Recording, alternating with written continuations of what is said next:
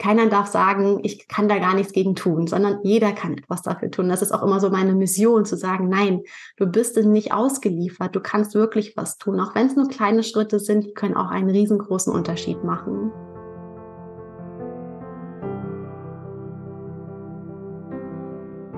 Nie mehr aus dem Gleichgewicht. Balancevoll. Dein Podcast für eine innere Balance, die dich strahlen lässt. Ich bin deine Gastgeberin und Motivatorin Miriam Schön. Lehn dich zurück, genieße deinen stressfreien und entspannenden Yoga-Coaching-Podcast. Schön, dass du da bist. Herzlich willkommen, liebe Sarah, im Podcast Balancevoll, in dem sich alles um deine innere und äußere Balance dreht. Deswegen freut es mich sehr, dass wir uns heute dem Thema Hautbalance widmen. Genau das Thema, in dem Sarah Knott die Expertin ist und auch einen gleichnamigen Podcast hat. Heute sprechen wir über das Thema Ernährung bei Neurodermitis und ganzheitliche Hautgesundheit. Ich freue mich sehr, Sarah Knott als unsere Spezialistin für Ernährung und Hautgesundheit begrüßen zu dürfen. Ich freue mich auch total. Ganz herzlichen Dank für die Einladung hier in deinem Podcast und ich bin schon ganz gespannt auf unser Gespräch. Liebe Sarah, magst du dich einfach direkt einmal vorstellen und über deinen Hintergrund im Bereich Ernährung und Gesundheit sprechen und uns davon ein bisschen erzählen und mitnehmen auf die Reise? Sehr, sehr gerne. Ja, ich bin Sarah. Ich komme aus Pinneberg. Das ist bei Hamburg, also im hohen Norden von Deutschland und vor ungefähr drei oder vier Jahren ist es schon her, da erwischte mich mein schlimmster Neurodermitis-Schub, den ich jemals hatte. Also ich hatte schon in der Kindheit Neurodermitis, es ging aber immer mal besser, mal wieder schlechter. Aber nach der Schwangerschaft mit meinem zweiten Sohn ging es so richtig, richtig los. Auf dem Weg dann zur symptomfreien Haus, wie ich sie jetzt habe, habe ich natürlich viel ausprobiert. Doch der allererste Weg ist immer der zum Hautarzt. Das ist ja auch irgendwie klar, man hat ja was auf der Haut, also geht man zum Hautarzt. Leider gibt es da in solchen Fällen meistens nur Cortison. Und da ich zu der Zeit noch stillte, wollte ich eigentlich kein Cortison so großflächig auf meine Haut auftragen, weil man nie so genau weiß, ne, was kommt dann in der Muttermilch dabei auch an. Und ich habe mich einfach super unwohl gefühlt. Und da begann meine Reise zu meiner Wohlfühlhaut oder zu meiner Hautbalance weil ich dann begonnen habe, mich wirklich intensiv mit dem Thema auseinanderzusetzen, um auch zu schauen, wie kann ich meinen Körper ganzheitlich unterstützen, wieder in Balance zu kommen, weil ich irgendwie in mir gespürt habe, es muss doch irgendwas geben, wie ich mir selber helfen kann. Also irgendwas ist gerade komplett aus dem Ruder gelaufen, weshalb mein Körper gerade so reagiert, weil keine Krankheit passiert ja einfach so aus heiterem Himmel, sondern es gibt immer Ursachen. Und genau in diese Ursachenforschung zu gehen, das war mein Startschuss, als ich dann mich auch begonnen habe, intensiver mit dem Thema Ernährung auseinanderzusetzen. Und das dann einfach auch der Schlüssel für mich war, um mich wieder wohl in meiner Haut zu fühlen. Und seitdem hat mich das Thema so gefesselt, dass ich immer mehr darüber gelernt habe, immer mehr auch wissen wollte und mittlerweile das eben auch an andere Betroffene weitergebe und auch anderen Betroffenen mit Neurodermitis dabei unterstützen möchte, sich wieder wohl in ihrer Haut zu fühlen. Neurodermitis ist ja auch eine Hauterkrankung, die sehr viele Menschen betrifft. Kannst du uns da einmal kurz mitnehmen, wie sich Neurodermitis genau auswirkt, mhm. was da auch Symptome sind, wie du sie vielleicht auch erlebt hast und ja, wie sie sich allgemein auch auf die Hautgesundheit auswirken? Ja, also Neurodermitis ist wirklich sehr, sehr weit verbreitet. Mhm. Ähm, meistens beginnt es wirklich in der Kindheit. Also viele Kinder oder Babys leiden bereits unter Neurodermitis. Wenn man Glück hat, verschwindet das so ein bisschen. Also, dass man dann in der Jugend oder im jungen Erwachsenenalter eigentlich keine Symptome mehr hat und es schleicht sich so ein bisschen aus.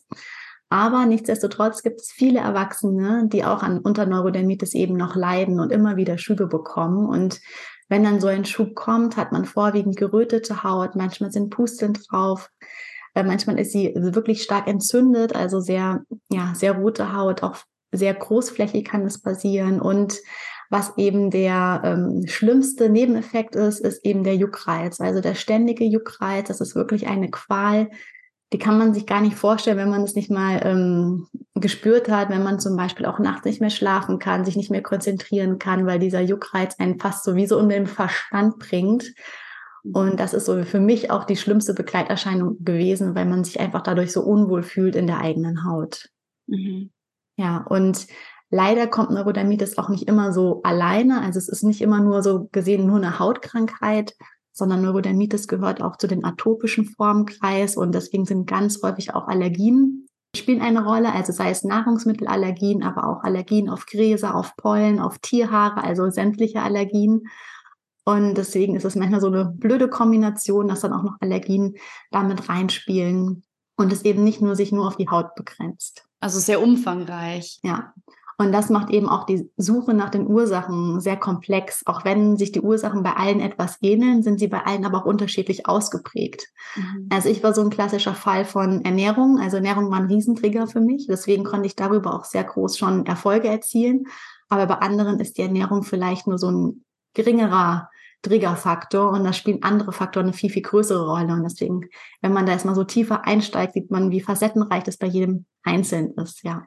Da sprichst du zwei sehr spannende und wichtige Punkte auch an. So einmal diese Seite von der Ursachenforschung, ähm, was du vorhin gesagt hast, das fände ich natürlich auch sehr interessant, wie du da vorgehst oder wie du das vielleicht auch für dich rausgefunden hast, dass schon Ernährung allein so ein Game Changer war.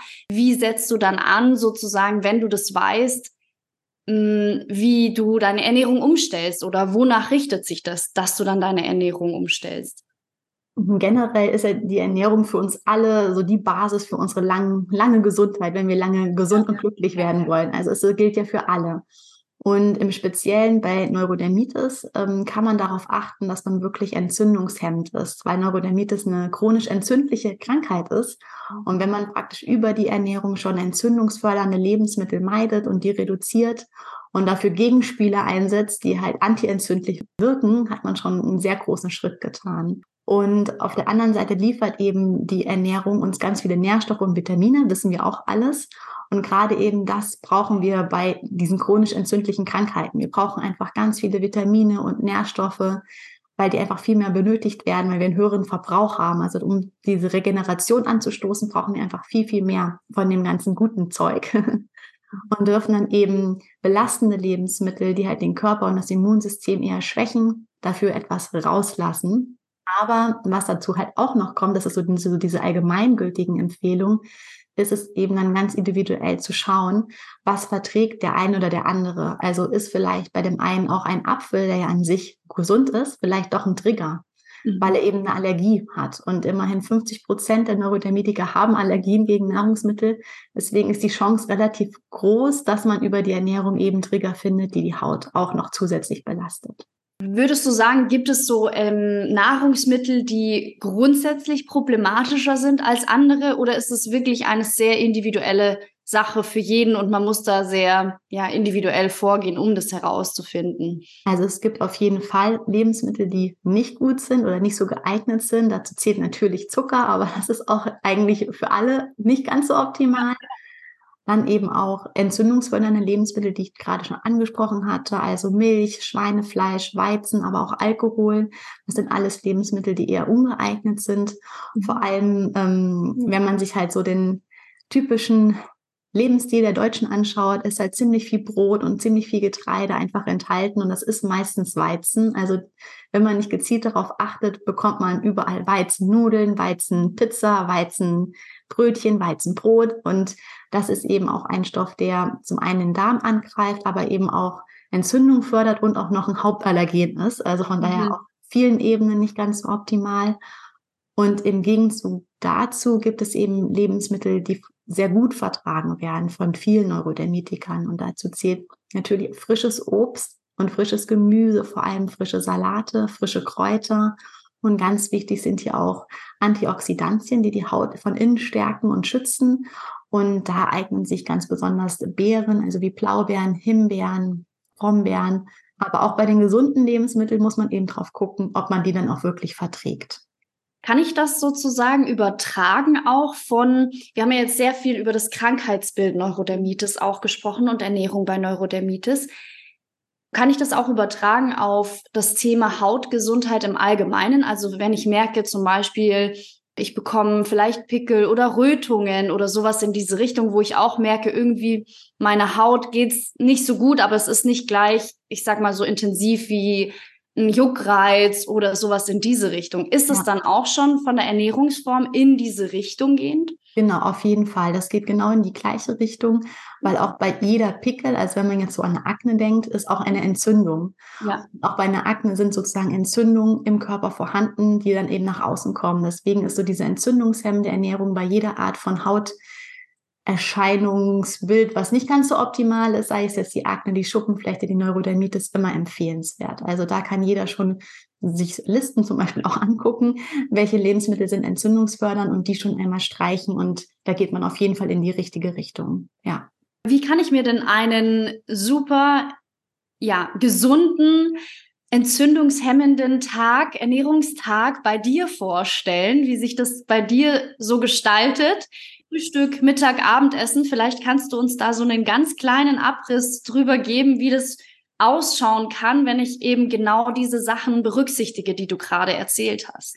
Dann erzähle ich einfach mal so meine Lieblingsgerichte, die bei mir fast ähm, wöchentlich auf den Tisch kommen. Und ja. ich starte morgens sehr gerne entweder mit Overnight Oats, also aus Haferflocken und dann aus Bequemlichkeit und Alltagstauglichkeit packe ich da meistens tiefgekühlte Beerenmischung rein, einfach, dass ich es mir abends schon vorbereiten kann und habe dann morgens gleich was, was ich aus dem Kühlschrank nehmen kann. Oder eben, ich mache mir ein Hirseporridge auch mit Beeren und da habe ich schon mal eine richtige Portion an Vitaminen, aber auch guten Ballaststoffen, die einfach schon mal gut für den Darm und die Haut und die gesamte Gesundheit sind.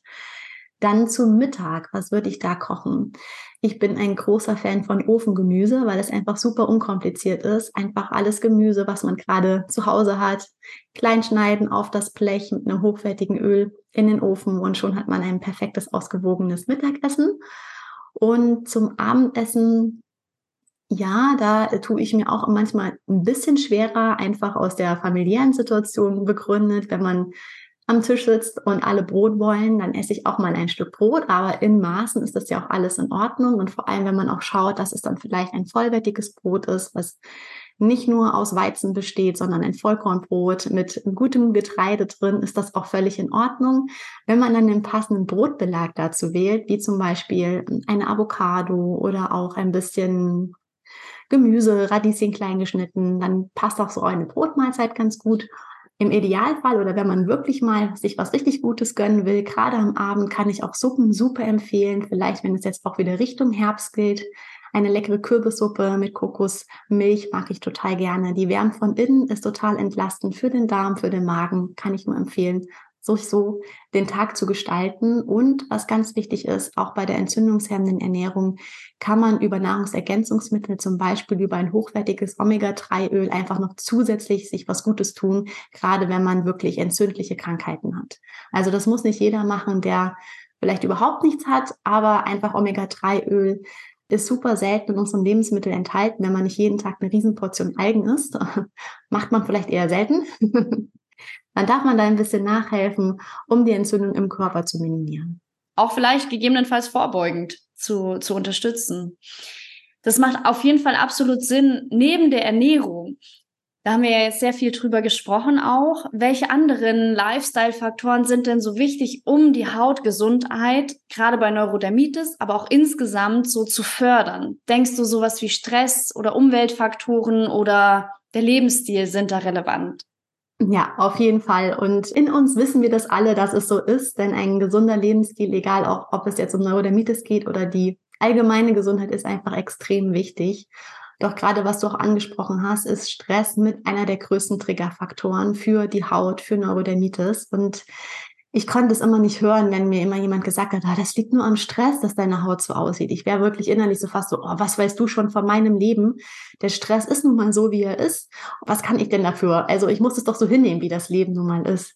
Und bis ich da so für mich einen Weg gefunden habe, das wirklich zu erkennen, was Stress mit der Gesundheit tut, war es ein langer Weg, aber hat sich gelohnt, denn ich weiß jetzt wirklich, dass Stress ist wirklich ein der wichtigsten Faktoren. Und wenn man da mal genau hinschaut, welche Situationen im Alltag stressen mich, wie kann ich dann in diesen Situationen vielleicht etwas für Entspannung sorgen, sie anders gestalten, sie anders vorbereiten, dann tut das unheimlich gut und man wird auch entspannter und das entspannt eben das ganze System, das ganze Nervensystem. Der Juckreiz wird auch gemildert, wenn man nicht immer in so einer Stress Aufruhr ist, so einer Stresssituation.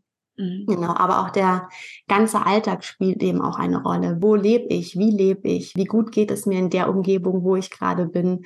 Neben eben der Ernährung auch so dieses räumliche Umfeld, wie wohl man sich fühlt, weil je wohler man sich auch fühlt in der Umgebung, wo man lebt, desto wohler kann man sich natürlich auch in der eigenen Haut fühlen. Und natürlich dann auch, wie lebe ich sonst? Also wie ist mein Lebensstil? Liege ich abends nur am Sofa oder bewege ich mich vielleicht noch mal eine Runde? Mache ich vielleicht ein kleines Stretching oder konsumiere ich vielleicht auch nur schlechte Nachrichten, nur Social Media und das ist auch total unterschätzt, was man alles so aufnimmt an Informationen, wie die auf einen selber wirken. Also, dass man da auch bewusst mit sich wird, ist es gut, was ich da konsumiere oder eben nicht. Also ist die Serie, die ich abends gucke, tut die mir gut oder bin ich danach vielleicht genervt, gestresst, kann nicht mehr schlafen und das wirkt sich eben auch alles auf den Lebensstil auf. Also das ist so eine ganzheitliche Rundumpaket wo man ganz viel tun kann und auch ganz viel Puzzlestücke für sich umdrehen kann, die man einfach dann für sich selber lösen kann, um sich wieder wohler in der Haut zu fühlen. Also da gibt es wirklich unheimlich viel zu tun für jeden. Also keiner darf sagen, ich kann da gar nichts gegen tun, sondern jeder kann etwas dafür tun. Das ist auch immer so meine Mission, zu sagen, nein, du bist nicht ausgeliefert, du kannst wirklich was tun. Auch wenn es nur kleine Schritte sind, die können auch einen riesengroßen Unterschied machen. Ja, da hast du was ganz Wertvolles und Schönes auch gesagt, gerade mit diesem Bewusstsein und der Achtsamkeit erstmal anzufangen ja. und sich anzuschauen, wie lebe ich gerade aktuell, wie gesund lebe ich aktuell, wie gesund möchte ich auch leben, was tut mir gut, was brauche ich, was nicht? Und dann darauf aufbauen. Das ist ja schon ein erster wertvoller, wichtiger Schritt, sich das anzuschauen und anzuerkennen, oder? So wie du es jetzt auch gesagt hast mit dem, oh, eigentlich will ich gar nicht, das so hören oder wissen, dass der Stress da vielleicht auch ein Faktor ist. Und das so von sich wegzuschieben und dann, ja, vielleicht ist es einfach auch dieses erstmal akzeptieren und annehmen, das könnte schon ein wichtiger Faktor sein, auch wenn ich es nicht so unbedingt hören möchte. Genau, und da halt für sich selber so hinzuschauen. Ne? Man, alles, was von außen kommt, bringt einen eigentlich nichts. Man darf es halt von sich selber aus spüren und fühlen und bereit sein, auch was zu verändern. Und dann läuft das auch wie von selbst. Vielen Dank, Sarah. Natürlich alle Infos zu dir, zu dem, wie man mit dir arbeiten kann, was du so machst, verlinken wir hier unter dem Podcast in den Show Notes. Und ich freue mich auf den zweiten Teil. So schön, dass du mit dabei bist. Auch an die Zuhörer, Zuhörerinnen. Ja, bis zum nächsten Podcast. Bis dahin.